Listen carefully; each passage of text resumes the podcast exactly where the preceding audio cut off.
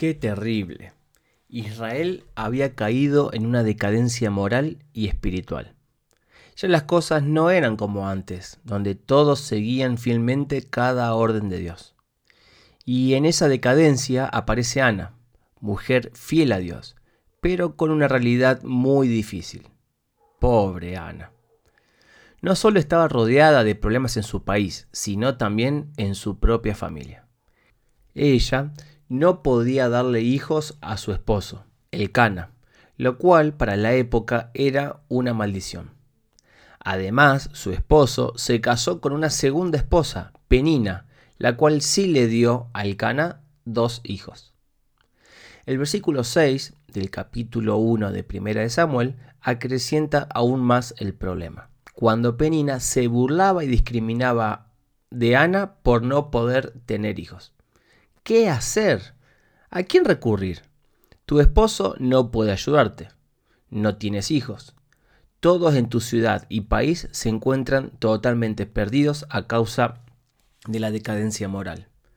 ¿Y tú? ¿Qué haces cuando no tienes a quién recurrir para que te ayude? Ana encontró una solución, ir al templo a rogarle a Dios por un hijo.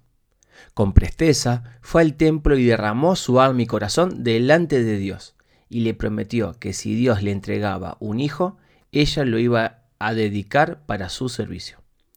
Fíjate qué interesante, porque era tal la decadencia espiritual de Israel que el sumo sacerdote, Elí, al verla llorar en tal acto de súplica, pensó que Ana estaba borracha.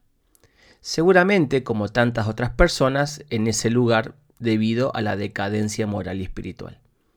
Pero no, Ana no estaba borracha.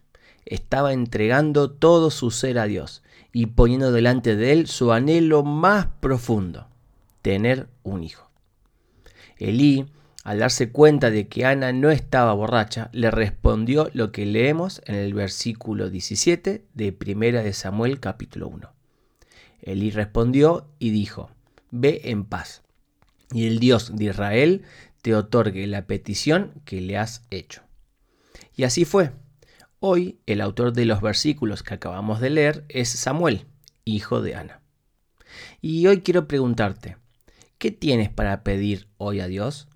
¿Qué hay dentro de tu corazón que ya no puedes acudir a nadie que pueda ayudarte? Que la respuesta de Elí a Ana sea la respuesta de Dios para ti hoy luego de orar. Ve en paz y el Dios de Israel te otorgue la petición que le has hecho. Si este mensaje fue de bendición para tu vida, te invito a que lo compartas. Seguramente hay alguien que lo puede necesitar. Que tengas un bendecido día.